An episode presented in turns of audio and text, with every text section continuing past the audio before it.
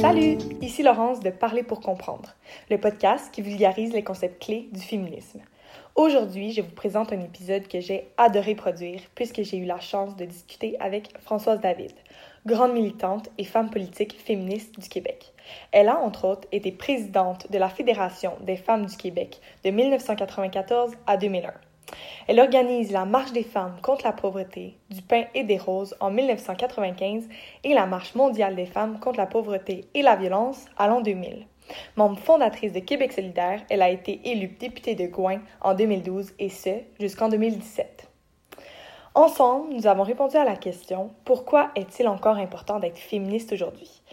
Bien sûr, pour répondre à cette question, nous avons abordé plusieurs enjeux dont les principales disparités entre les hommes et les femmes, l'impact de la COVID-19 sur notre société, l'importance de l'intersectionnalité et bien d'autres. Donc, sans plus attendre, parlons pour comprendre. Bonne écoute!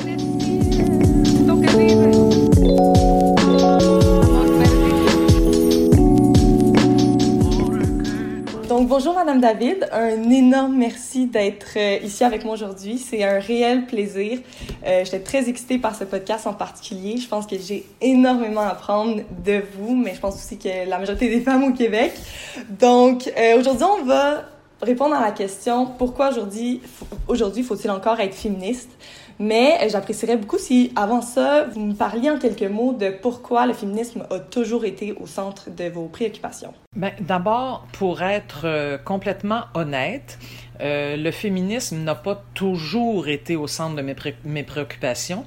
J'avais à peu près 34 ans quand je suis devenue féministe. Alors je le dis pour toutes les jeunes femmes qui se disent c'est bizarre, moi je me sens pas si féministe que ça. Ça vient parfois avec le temps, puis je dirais avec un, le vécu d'un certain nombre d'expériences. Euh, pour moi, ce qui a été déterminant, ça a été la maternité. Donc, à partir de ce moment-là, réalisant que c'est pas seulement d'autres femmes qui vivaient un certain nombre de problèmes, j'en vivais moi aussi. On dirait que c'est fou comme à ce moment-là, on comprend des choses. Entre autres, le fait que les femmes, et c'est encore le cas aujourd'hui, sont les principales responsables de l'éducation des enfants, on, ce qu'on appelle aujourd'hui la charge mentale. Moi, à l'époque, j'appelais ça avoir la, liste dans la tête, tout le temps la liste de tout ce qu'il faut faire. Euh, ça, ça aide beaucoup à comprendre que toutes les femmes, dans tous les milieux sont, c'est ça, sont davantage responsables des familles, puis que c'est pas une question individuelle, c'est une question sociale. Et à partir de ce moment-là, ben oui, euh, je suis devenue féministe. J'ai fait aussi une lecture qui a été déterminante pour moi et que même aujourd'hui, je recommanderais à n'importe quelle jeune femme. C'est le court essai de Benoît Groux, qui est décédé maintenant.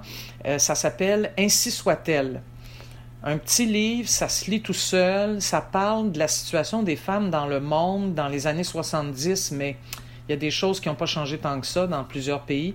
Pour moi, ça a été un révélateur. Et puis en plus, euh, bon, je suis devenue responsable de la condition féminine dans ma fédération à la CSN. Qui était celle de la santé et des services sociaux. Alors là, on s'est mis à parler de revendications des femmes, des besoins des femmes, puis on était entre femmes, donc on s'est mis à échanger beaucoup. Ça, c'est une manière aussi euh, de devenir féministe, c'est par l'échange avec d'autres femmes, quand on s'aperçoit que ben, finalement, il y a des choses qu'on vit toutes, absolument toutes. Et oui, à, à, partir de là, donc moi je dirais les années... Euh, 84-85, là, je suis devenue résolument féministe. J'ai travaillé longtemps dans le mouvement des femmes. Et puis ensuite, avec beaucoup d'autres personnes, on a mis sur pied un parti politique qui, dès le point de départ, s'est affiché comme étant féministe, bon, de gauche, etc., mais féministe, euh, ce qui était la première fois au Québec. Alors, ben, ça m'a toujours, pas toujours, mais depuis ce temps-là, euh, ça m'a habité beaucoup et ça m'habite encore maintenant. Mais, mais moi, je dirais qu'on peut être féministe sans être une militante féministe, parce que quand, quand, je parle comme je viens de le faire, ça peut donner l'impression à des jeunes femmes que les seules vraies féministes sont celles qui militent à temps plein comme féministes. Non. On peut être euh, féministe tout comme on peut plaider pour la justice sociale, tout comme on peut être écologiste et tout simplement, au jour le jour, dans notre vie quotidienne, dans notre famille, avec nos amis, dans notre milieu de travail, avoir des comportements, avoir des, des discussions avec les gens où on tient compte des besoins, des intérêts des femmes. Là. Euh, être féministe, c'est pas une vocation. C'est, moi je dirais, c'est une posture. C'est une manière d'analyser le monde. Euh, beaucoup, beaucoup de jeunes aujourd'hui, par exemple, sont écologistes, à juste titre. Euh, on a absolument besoin de l'écologie pour sauver la planète. Mais tout le monde n'est pas militant écologiste. Euh, on fait ce qu'on peut hein, dans notre quotidien. Bon, mais c'est pareil pour le féministe. On peut être féministe. Oui, c'est sûr, si on peut poser des gestes, c'est formidable. Mais tout simple, moi je dirais la première manière d'être féministe, la plus simple, mais qui n'est pas toujours la plus facile, hein, c'est de parler. C'est de ne pas laisser passer les blagues sexistes. Euh, c'est d'être attentive à ce qu'une autre femme va vivre dans une équipe de travail, par exemple, ou dans, dans notre famille, ou parmi nos amis, et de prendre la parole, de dénoncer ce qui doit l'être, puis d'appuyer aussi celles qui en ont besoin. Ça, c'est, ça peut tout à fait se faire au quotidien. Donc, pour vous, maintenant, on est rendu où présentement euh, par rapport au mouvement féministe au Québec? Au Québec, en ce moment, euh, on vit une période assez curieuse. Il y a toute la période de la pandémie, évidemment, mais même sans ça. Je dirais d'une part que depuis 30 ou 40 ans, il est certain que les femmes ont connu au Québec des grands avancements. Là. Euh, mais en même temps, on a réalisé il y a quelques années, grâce au mouvement moi aussi, que dans les rapports hommes-femmes, il y avait encore, mais des milliers de femmes aux prises avec des problèmes de harcèlement sexuel, agression sexuelle, viol, etc., sans parler euh, de la violence conjugale euh, qui s'exerce dans, dans, les maisons. Donc, en tout cas, je fais partie de celles qui croyaient qu'on était rendu plus loin que ça. Euh, j'avoue que euh, là, j'ai déchanté et je me suis dit, euh, ne nous illusionnons pas. Il y a encore, malheureusement, et ça c'est indépendamment de l'âge, une frange de quelle grosseur, je ne sais pas, mais de la population masculine qui n'a pas encore compris que les femmes ne sont pas leur propriété, les femmes ne sont pas des objets à leur service. Je ne pense pas que ce soit le cas de la majorité des hommes, mais il y en a encore assez pour que les maisons d'hébergement soient remplies, remplies de femmes victimes de violences. Donc, à la fois, on avance, il y a des réflexions qui se font, euh, le système judiciaire est complètement inadapté pour les questions d'agression sexuelle, mais au moins on le reconnaît maintenant et il y a des, des femmes, entre autres, qui réfléchissent à ça, des comités qui sont mis sur pied. Donc, on est tout le temps en équilibre entre les avancées et peut-être pas des reculs, mais du surplace. Je regarde, par exemple, du côté des enfants. J'ai des petits-enfants maintenant, garçons et filles. L'éducation, euh, c'est pas toujours les parents d'ailleurs, mais c'est assez genré la façon dont nos enfants grandissent. Euh, j'ai recommencé à aller dans des magasins de jouets pour enfants. Ça faisait longtemps que j'étais allée.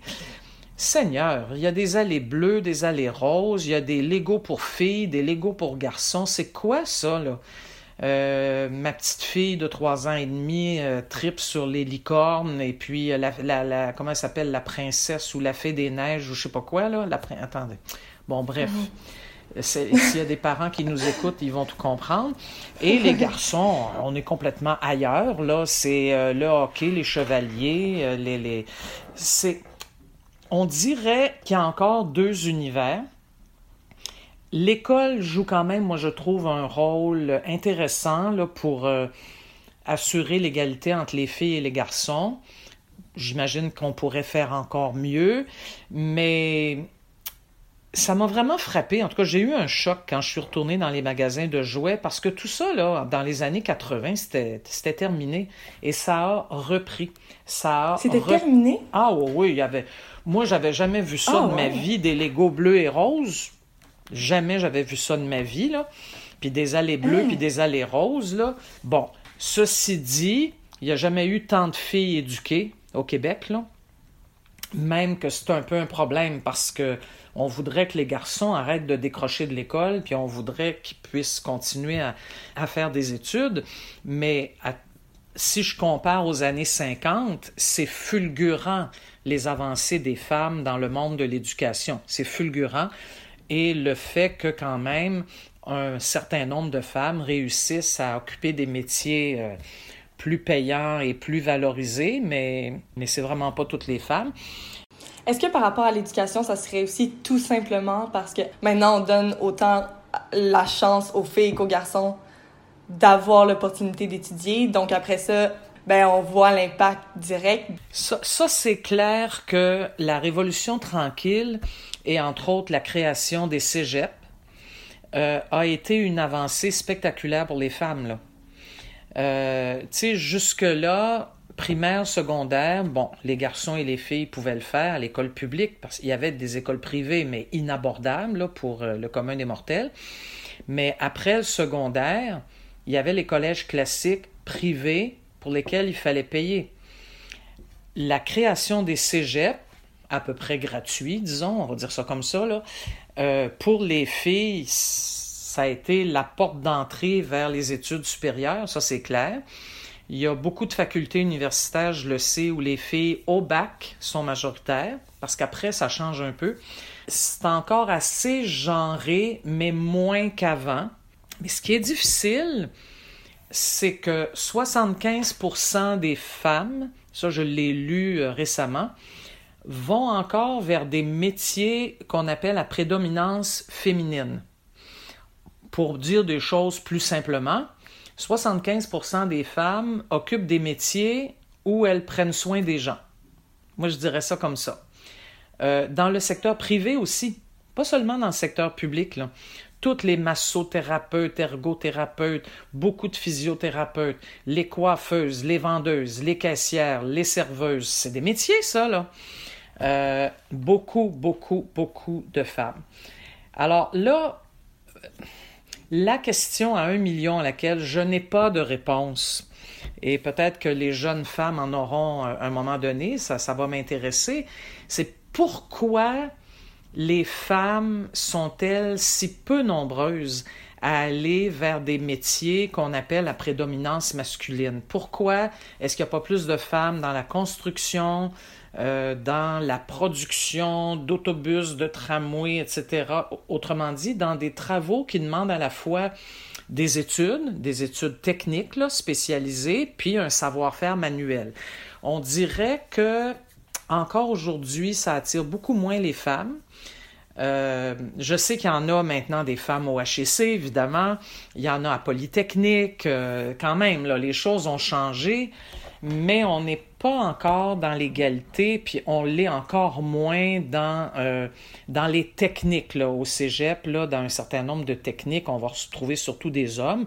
Mais si vous allez en technique infirmière, ben, ça va être 90% de femmes. C'est comme si s'occuper des gens, ce qui est, qui est en fait ce que les femmes font depuis des millénaires, gratuitement, dans la famille, dans la communauté, c'est comme si les femmes se voient mieux dans ce ben, les femmes, pas toutes là, mais 75% d'entre elles, elles se voient mieux dans ce genre de métier que dans un métier où on, on fabrique quelque chose.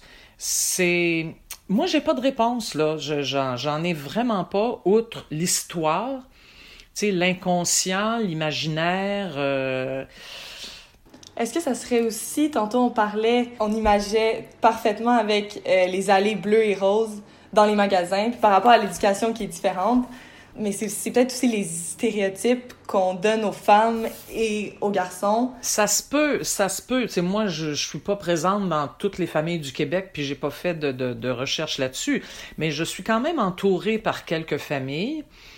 Euh, j'ai posé des questions d'ailleurs euh, parce que je me disais au moment de la pandémie, papa et maman sont tous les deux à la maison et souvent tous les deux en télétravail. Qui s'occupe le plus de, par exemple, faire l'école à la maison? Euh, autour de moi, les deux s'en occupent, mais dans tous les cas, ils ont convenu que maman, quand même, avait un petit peu plus dans la tête la liste des choses à faire.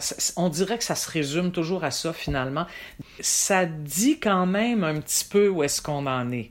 Bon, puis je suis pas pessimiste par ailleurs parce que il y en a des filles euh, autour de moi là sont très très allumées là et, moi je pense que ces petites filles, ces jeunes filles euh, vont aller très loin là malgré tout ça, malgré toutes ces complications là. Euh, elles ont de la gueule, elles ont quelque chose dans la tête, euh, autant que leurs frères. Puis, euh, en tout cas, je, suis pas si inquiète que ça pour l'avenir des filles. Euh, si on parlait un peu des inégalités les plus importantes en ce moment au Québec, c'est quoi les combats qui n'ont pas été gagnés, qui devraient être gagnés bientôt? Ben, un, ce matin, justement, donc ce matin, on est le, le 28 mai. Euh, dans la presse, il y a un très bon papier d'action travail des femmes pour dire, écoutez, il y a 2% de femmes dans la construction. Euh, D'ailleurs, ça, ça dure depuis, depuis je ne sais pas combien de temps. Euh, et les femmes, même celles qui vont, souvent euh, s'en retirent parce qu'il y a de la discrimination, du harcèlement, etc. Euh, ça, c'est un combat qui n'est pas encore gagné. Euh, d'avoir dans des milieux très, très, très masculins là, une présence significative de femmes. Je dirais qu'un des milieux où vraiment là, les femmes ont beaucoup avancé, c'est la police, curieusement. Et on ne peut pas dire que ce n'était pas un milieu macho, mais je sais pas. Euh, en tout cas, juste à Montréal, mais je suis pas certaine que mes chiffres sont exacts en ce moment. Mais je me, la dernière fois que j'ai regardé, là, il y avait 40% de femmes. Tu sais, euh, c'est quand même beaucoup là. Bon, donc euh, il y a des secteurs où les femmes ont réussi à entrer. vous autres, vous êtes au HEC. Euh, c'était pas la même chose il y a 20 ans là. donc c'est ça. Il y a des secteurs où les femmes entrent. Et il y a des secteurs où ça apparaît extrêmement difficile. Donc ça, c'en est un combat qui n'est pas terminé. Le deuxième, c'est pas par ordre de priorité, là. Ben, tout le combat dont on parle en ce moment, qui est de la reconnaissance, de la valorisation euh, des métiers occupés massivement par des femmes, sous-payées, pas suffisamment reconnues. Euh, ça, là, c'est un gros combat qu'il faut mener dès maintenant et qu'il faudra continuer à mener après la crise. Parce qu'attention, après la crise, le gouvernement va nous dire qu'il y a moins d'argent. Donc, mhm. attention les femmes, là, c'est pas le moment de lâcher parce que après les crises, parfois, là, le retour à la vie dite normale peut, peut se faire rapidement. Donc, euh, on est mieux de surveiller nos intérêts. Euh, ça, c'est un deuxième combat. Il y en a un autre, ben, c'est tout le combat des femmes et des hommes aussi, immigrants, qui souvent, puis là on vient de le voir avec les préposés bénéficiaires, immigrants ou demandeurs d'asile qui travaillent, mais vraiment dans des conditions extrêmement difficiles. Euh, et pour ne parler que des femmes, euh, très compliqué depuis 10 ou 12 ans le débat sur l'immigration au Québec, mélangé avec le débat sur la laïcité, les signes religieux, etc. Euh, et dans certaines franges de la population du Québec, des craintes, des inquiétudes et je dirais même de l'intolérance vis-à-vis des populations marginalisées, discriminées, les femmes racisées vivent du chômage plus que les femmes blanches et elles sont plus à risque de chômage que les hommes des minorités racisées. C'est comme les dernières avec les femmes autochtones. Donc là, il y a des combats à mener parce que les femmes ne sont pas égales entre elles. Ça, je pense que c'est assez facile à voir, là. Euh, entre la femme chef d'entreprise et celle qui est demandeur d'asile, préposée aux bénéficiaires et qui jusqu'à sept semaines se demandait si elle allait, si elle allait être déportée après la crise, là, euh, il y a tout un monde. Hein? Mhm. Donc, euh, il faut que les femmes, en tout cas, à mon avis, les femmes qui, pour toutes sortes de raisons, ont réussi à pratiquer des métiers intéressants, valorisés, bien payés, etc., à mon avis, ont un devoir de solidarité à l'égard des femmes moins chanceuses, qui ont des problèmes, qui, qui vivent la discrimination, ce qu'on appelle l'intersectionnalité des luttes. Là, moi, je vais le dire dans mon langage à moi, c'est c'est la solidarité entre les femmes toutes les femmes, quelles qu'elles soient. Il y a une responsabilité quand on est féministe. Et pour que ça marche, il faut aussi écouter. Et oui, dans tout ça, il y a des femmes qui pensent différemment. Il y a des femmes qui ont des milieux de vie, des milieux de travail différents, mais il y a aussi des femmes qui pensent différemment, ça c'est clair. Puis moi, il y a longtemps, longtemps, là, avant en fait d'être à temps plein dans le mouvement des femmes, je n'aurais pas vraiment imaginé pouvoir partager des tribunes avec des femmes en affaires, euh, avec des femmes euh, politiciennes de grand renom, euh, des femmes, mettons, militantes, actives et même religieuses à l'Église catholique. Mais la marche de 95, la marche du pain des roses, là, et même avant un peu, parce que faisait quand même sept ans que j'étais dans le mouvement des femmes, ce que ça m'a appris, c'est qu'on peut faire des choses ensemble. C'est pas toujours simple. Ça, j'irai jamais dire que c'est simple et facile. Euh, et du point de vue de celles qui se sentent minoritaires, c'est encore plus difficile parce qu'elles ont l'impression d'être obligées de parler fort pour se faire entendre. Mais on peut y arriver avec une certaine capacité d'écoute de part et d'autre et avec l'idée de trouver quand même nos points communs. Après ça, on chicanera, puis on débattra, mais est-ce qu'on a des points communs? Moi, je pense que oui. Pour améliorer euh, ces questions-là, dans le fond, ça prend, vous dites souvent que ça prend des changements profonds au sein de notre société. Puis dans votre dernier article, euh, Mieux reconnaître le travail des femmes, je pense, dans le devoir, euh, vous parliez de facteurs importants pour avoir ces changements profonds-là. Est-ce que vous voudriez en parler un peu plus? Mais dans cet article qui a été publié par Le Devoir il y a, peut-être 15 jours à peu près, là, mhm. euh, ce que j'essayais de dire, c'est que les crises ne sont pas toujours automatiquement des moments où les femmes avancent. Euh, lors de la Première Guerre mondiale, les femmes, parce qu'elles soutenaient l'effort de guerre, parce qu'elles travaillaient dans les usines, etc., etc., avaient fini par obtenir le droit de vote au Canada partout sauf au Québec, où il a fallu attendre jusqu'en 1940. Donc, dans ce cas-là, la crise avait été une sorte de levier pour que les femmes obtiennent un droit démocratique dans neuf provinces canadiennes. Mais lors de la Deuxième Guerre mondiale, les femmes ont tout autant travaillé dans les usines d'armement, par exemple, ou dans les usines de confection d'uniformes, et on, les a, on leur a dit merci abondamment. Mais après la guerre, on les a renvoyés chez elles avec, avec rien, rien du tout. Euh, et lorsque là, les femmes commençaient sur, sur, le marché du travail, donc elles étaient assez nombreuses dans les usines de textiles, dans les usines de vêtements pour dames, et il y a eu des grèves extrêmement difficiles là, dans les années 50, très, très, très dur pour les femmes d'obtenir euh, des améliorations au plan des salaires et des conditions de travail. Alors, il n'y a rien d'automatique. Donc, ce que je disais, c'est qu'une crise peut agir comme levier, mais pour ça, certaines conditions doivent être réunies. Bon, premièrement, c'est sûr qu'il faut qu'il y ait cette prise de conscience de l'importance du travail des femmes, euh, travail payé, puis même tout le travail gratuit hein, qu'elles font dans les mhm. familles ou comme proches aidantes beaucoup des femmes encore, là. Euh, il faut qu'il y ait d'abord cette reconnaissance. Bon, là, dans la crise actuelle, je dirais que on est bien parti. Mais c'est pas tout, là. Comme les gouvernements ne nous font pas souvent des cadeaux, ça c'est ma petite expérience, il faut aussi qu'il y ait des mouvements, des mouvements sociaux, mouvement des femmes, mouvement syndical, mouvement écologiste, communautaire, c'est important que ces mouvements-là soient derrière les revendications féministes. Et non seulement ça, mais il faut un mouvement des femmes uni. C'est normal qu'il y ait des débats et des divergences dans le mouvement des femmes, c'est de tout temps. C'est comme il y en a dans les mouvements écologistes ou dans les syndicats, c'est normal.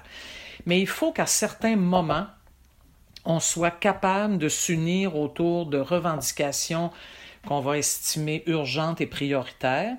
Et là, c'est toutes ensemble, avec nos différences, mais aussi avec ce qui nous unit, on est capable de mener le combat.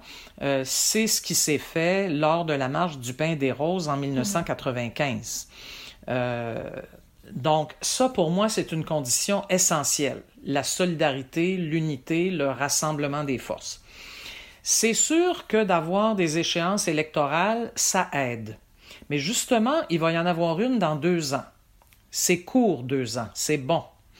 Donc, si l'automne prochain, il y a des mouvements qui sont en branle pour améliorer le sort des femmes au Québec, ben c'est un bon euh, momentum, je dirais un bon timing en bon français, parce que si le gouvernement du Québec ne donne pas aux femmes euh, ce qu'elles réclament, ben les femmes ont de la mémoire et elles risquent de s'en rappeler à l'élection suivante. Donc ça, c'est plutôt bon.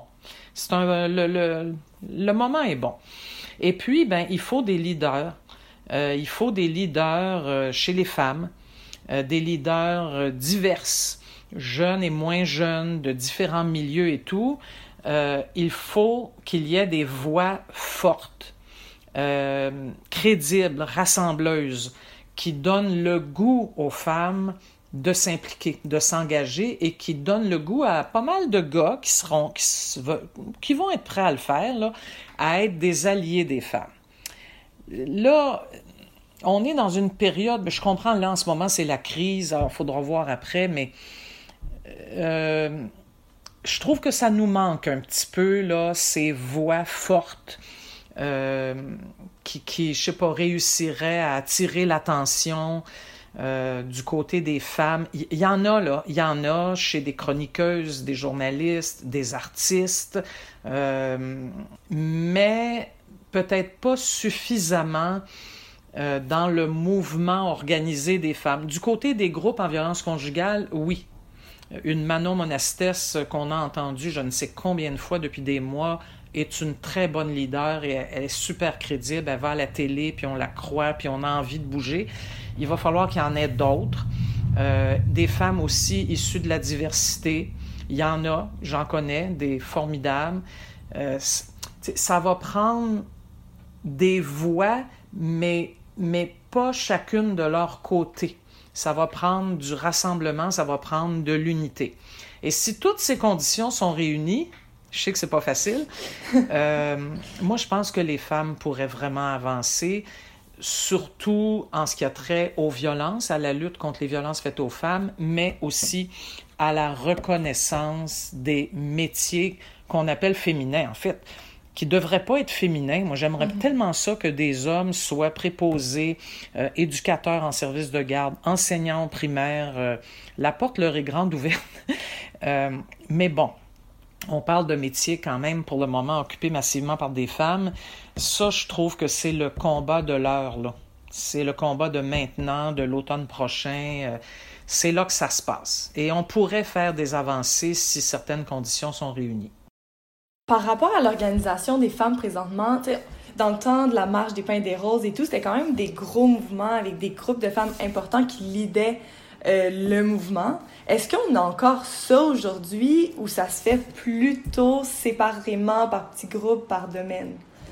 Pour des raisons que j'arrive pas complètement à m'expliquer, en ce moment, c'est vrai que on ne sent pas cette espèce de vaste coalition féministe qui pourrait nous mener loin. La Fédération des femmes du Québec a visiblement de la difficulté euh, à rassembler aussi bien les femmes des minorités que les femmes euh, travailleuses, bon, les femmes. Euh, les femmes, c'est ça, les femmes travailleuses, les femmes mmh. blanches, les femmes. C'est comme si c'était difficile de faire les deux en même temps. Et pourtant, à mon avis, euh, si on veut vraiment marquer des points, on n'a pas le choix. Le seul choix qu'on a, c'est celui de la solidarité. Mon espoir, c'est que là, des mouvements sociaux puissent recommencer à avoir de la vigueur. On a besoin de ça. Euh, et là, j'élargis, je ne parle pas que du mouvement des femmes. C'est important pour moi. Il y a une question démocratique dans tout ça. On, on ne pourra pas éternellement là, euh, se fier uniquement à un gouvernement, le meilleur soit-il, pour tout diriger. Bon, là, l'Assemblée nationale a recommencé à siéger un peu. euh, il va falloir aussi que les mouvements sociaux puissent recommencer à se faire entendre. C'est une question démocratique. Là. La démocratie, ça se résume pas juste à écouter notre premier ministre euh, trois ou quatre après-midi par semaine. Il fait ça bien, là. C'est pas ça la question. Ça serait n'importe lequel. Euh, je dirais la même chose. La démocratie, c'est l'engagement citoyen hein, dans, dans, dans, des mouvements qui font avancer euh, des valeurs dans lesquelles on croit, la justice sociale, euh, sauver la planète, ce qui est tellement important, etc., les, les femmes. Bon, alors, il y a vraiment un enjeu. Euh, je ne sais pas très bien comment ça va se passer dans les prochains mois. Je suis pas devin, mais il y a un enjeu là. Encore par rapport à la crise, là, je pense que ça démontre très bien un peu les faiblesses de notre société, des choses qu'on entendait parler depuis des années, mais qu'on prenait pas au sérieux. Comment on peut utiliser la crise pour retomber mieux sur nos pieds dans le fond puis faire avancer les choses plus rapidement? Cette crise-là doit absolument nous amener à réfléchir. Ne serait-ce que ça Commençons par ça, parce que de toute façon, il n'y a jamais d'action, enfin jamais. Normalement, une action gagnante, c'est une action qui, a été réfléchie d'abord, et, c'est une action qui est basée sur euh, une analyse de la situation. Et c'est quoi la situation? Bien, la situation, c'est qu'il y a un sacré virus euh, qui est venu vraiment nous empoisonner l'existence et occasionner mais des, des, milliers de morts là, au Québec, puis des centaines de milliers à travers le monde. C'est absolument dramatique. Euh, moi, j'espère que des chercheurs pourront établir des liens, je sais qu'il y en a qui commencent à le faire, là, entre la manière dont on développe l'économie sur la planète, la manière dont on urbanise la planète, par exemple, et le fait que les virus animaux se rapprochent sans cesse de nous. Parce que là, l'inquiétude de plusieurs chercheurs, c'est on peut peut-être arriver à trouver un vaccin contre la COVID-19, mais ça va être quoi le prochain virus? Euh, là, il y a une grosse réflexion à faire. Moi, je ne suis pas du tout une spécialiste, mais je veux simplement dire qu'on ne peut pas se contenter de guérir nos plaies et de ne pas réfléchir là, euh, à, cet aspect-là des choses. Deuxièmement, euh, la crise a amené ben, presque tout le monde, dans le fond, à devoir vivre différemment. Mm-hmm. Bon, mais là encore, il y a une chose qui doit être claire, on n'est pas du tout égaux devant la pandémie. Ça, c'est un révélateur aussi des inégalités sociales. Le gouvernement fédéral donne pour quelque temps encore 2000 dollars par mois par personne pour arriver à subsister. Une personne assistée sociale seule et dite apte au travail au Québec ne reçoit même pas 700 dollars par mois. Alors, si ça prend 2000, comment ça se fait qu'on accepte qu'il y ait des gens qui n'ont que 700? T'sais, toutes ces réflexions-là, il va falloir les faire. Là, toute la question de la pauvreté, des inégalités sociales, les banques alimentaires ces temps-ci nous disent encore qu'elles débordent et qu'elles débordent de plus en plus. J'espère que ça va être l'occasion d'une réflexion sur les inégalités sociales. Ensuite, une réflexion sur nos modes de vie. Est-ce qu'on va tous remettre... Ben, moi, je suis à la retraite, je cours moins qu'avant. Mais je regarde les jeunes familles, mais mon Dieu, mais tout le monde court. C'est la course contre la montre tout le temps. Et avec l'arrivée d'Internet, il y a déjà longtemps, puis du numérique et tout, euh, même le soir, après souper, il peut y avoir un père ou une mère de famille qui reçoit un courriel auquel il doit répondre tout de suite. Le, travail n'est pas fini à 5 mm-hmm. heures. Donc, ça, il va falloir remettre ça en question, ces modes de vie-là. C'est vraiment ridicule. Ça n'a aucun sens. Il y, a, une réflexion profonde à faire, je pense, sur, euh, je vais le dire, je vais dire les gros mots, là, tout ce système capitaliste, très, très néolibéral, très axé sur le profit, la surconsommation, il y a une réflexion à faire. Puis ça tombe bien, c'est une réflexion qui va aider la planète aussi. Parce que tant qu'on continue à surproduire et à surconsommer, on ne fait pas de bien à la nature. Puis la nature, à un moment donné, elle nous le rappelle par des mhm. canicules excessives, par des ouragans, des tornades, des tempêtes, des tremblements de terre, euh, bref, des inondations. Euh, on ne peut pas traiter la nature comme un être inanimé. La nature est un être vivant. Je pense que là, maintenant, on est assez nombreux à avoir compris ça, et nombreuses aussi. Mhm. Alors, la crise devrait devrait théoriquement nous faire réfléchir à tout ça. Pour moi, là, la première étape, c'est la réflexion. Parce que si on pense même pas à ces choses-là, ben, on va juste retourner à ce qu'on appelait avant notre vie normale. Mais au fond, est-ce qu'elle était si normale que ça? Pour terminer, une petite question que j'aime vraiment poser pour poursuivre un peu la réflexion. Je sais que vous avez donné une recommandation au début, euh, mais est-ce que vous auriez une recommandation de livre, documentaire, podcast, whatever que vous avez écouté récemment puis que vous avez trouvé particulièrement intéressant? C'est moi j'ai des choix très très éclectiques là. Je lis pas tant que ça des essais, je lis beaucoup des romans. Euh, puis j'écoute des séries. Moi aussi, je suis en pandémie, hein? Bon, alors, euh, j'écoute des séries. Alors, mettons là, récemment, j'ai relu un livre, alors là aussi que j'avais lu il y a peut-être, je sais pas, moi, 20, 25 ans, là. Euh, un livre d'Annie Ernaux. Annie Ernaux est une écrivaine française, ben, trop méconnue, mais qui, à mon avis, est une des meilleures du 20e siècle. Euh, elle a écrit un livre qui s'appelle Une femme, la femme ou une femme gelée. Et c'est son enfance, sa jeunesse dans une petite ville du nord de la France. C'est écrit superbement. Et ça aussi, ça nous aide à comprendre d'où viennent les femmes de la génération précédente. Ça, j'ai lu ça récemment. Ce que j'ai lu cet hiver aussi, dans un tout autre ordre d'idée, c'est l'autobiographie de Michelle Obama qui en fait s'appelle Michel Robinson. Mais bon, euh, ça s'appelle Becoming, donc en français Devenir. C'est un bon bouquin, mais ça se lit extrêmement bien. Ce qui est intéressant là-dedans, bon, la, dernière partie, quand elle est à la Maison-Blanche, euh, c'est plus convenu. Mais je dirais les premiers deux tiers du livre, donc son enfance, sa jeunesse, euh, sa vie d'étudiante, etc. Elle vient d'un milieu ouvrier, Michelle Robinson. Robinson Obama, là, pour pas que vos auditrices et auditeurs euh, oublient de qui je parle. Elle vient d'un milieu modeste. Et elle a des parents formidables. Et vraiment, elle nous raconte qu'est-ce que c'est d'être une petite fille et une jeune fille noire dans un quartier populaire à Chicago. Bon, comme elle a des bonnes notes et qu'elle est extrêmement brillante, elle va finir par aller à l'université, à Princeton, université prestigieuse, très peu de noirs. Puis là, elle nous le dit très franchement, c'est quoi être noir dans une université de blancs? C'est assez percutant, c'est très très bon. Et dernièrement, j'ai vu un documentaire, c'est sur Netflix, euh, qui s'appelle Becoming, mais euh, mm-hmm. bon, donc avec des sous-titres français.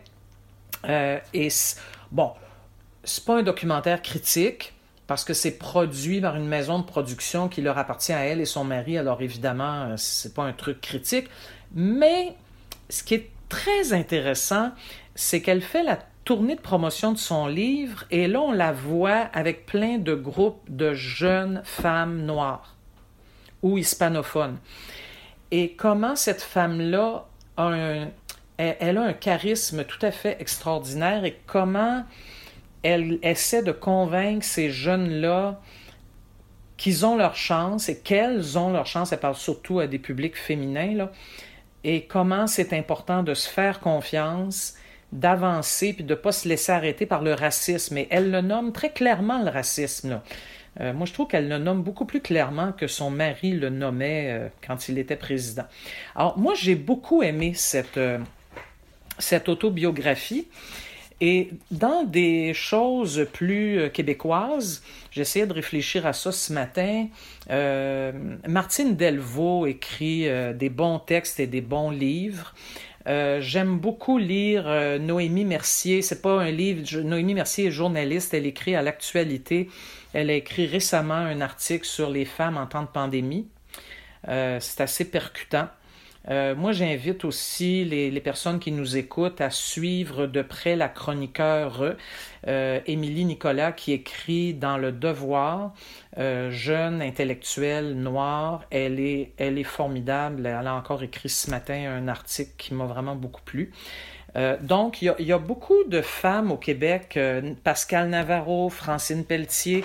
Il y a beaucoup de femmes qui écrivent pas forcément toujours des livres, mais qui écrivent régulièrement dans les journaux. Je ne sais pas si le public auquel tu t'adresses lit encore les journaux, euh, parce que... On espère. quand même. Euh, entre autres, Francine Pelletier hein, a écrit il y a quelques années un petit livre euh, au, à Atelier 10. Ça, c'est la maison d'édition Nouveau Projet. Ça s'appelle Le féminisme second début. Très, très bon. Très bon.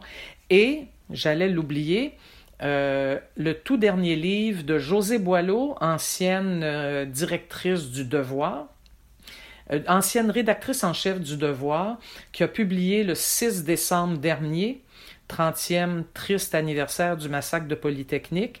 elle a publié un très beau livre dont le titre est quelque chose comme Parce que c'était des femmes. Dans ce livre-là, qui est intéressant d'un bout à l'autre, il y a un chapitre qui m'a plu particulièrement et que je recommande à toute personne qui nous écoute. C'est un chapitre sur l'histoire du mouvement des femmes au Québec. Jusqu'à maintenant, c'est court, c'est ramassé, il y a des belles photos aussi. Moi, je trouve que c'est vraiment euh, pour une jeune femme qui se dit, bon, juste, là, quand est-ce que ça a commencé et où est-ce qu'on en est, en peut-être combien, je sais pas moi, 40 ou 50 pages maximum, là. Tout est là.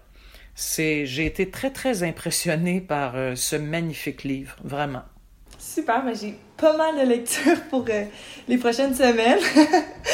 Euh, donc, pour finir, un petit mot de la fin, qu'est-ce que vous souhaitez pour la femme en 2020, tout simplement? Ben, ce que je souhaite en 2020, bientôt 2021 pour les femmes, c'est d'avoir confiance en elles, qu'elles aient confiance en elles. C'est pas tout à fait gagné encore, ça. Mm-hmm. Euh, qu'elles, euh, qu'elles éliminent de leur vocabulaire le mot culpabilité. Ça, c'est vraiment un mot de ma génération, mais euh, je trouve que malheureusement, il y a encore trop de femmes aujourd'hui qui vont facilement se sentir coupables parce qu'elles n'ont pas assez bien fait ou parce qu'elles ont fait une petite erreur. Ah, come on, là. Hein? Euh, on se fait confiance, on fait une erreur, ok, j'ai fait une erreur, on fera mieux la prochaine fois. Donc, la culpabilité, faut, faut, faut plus entendre parler de ça. Ensuite, moi, je souhaite que les femmes s'unissent, je souhaite que qu'on continue de revendiquer plus que jamais, qu'on ne se contente pas de demi-mesures et de demi-portions. Là, euh, Vraiment pas. Euh, les jeunes en 1968, lors du printemps étudiant français, là, mai 68, disaient euh, Soyons réalistes, exigeons l'impossible.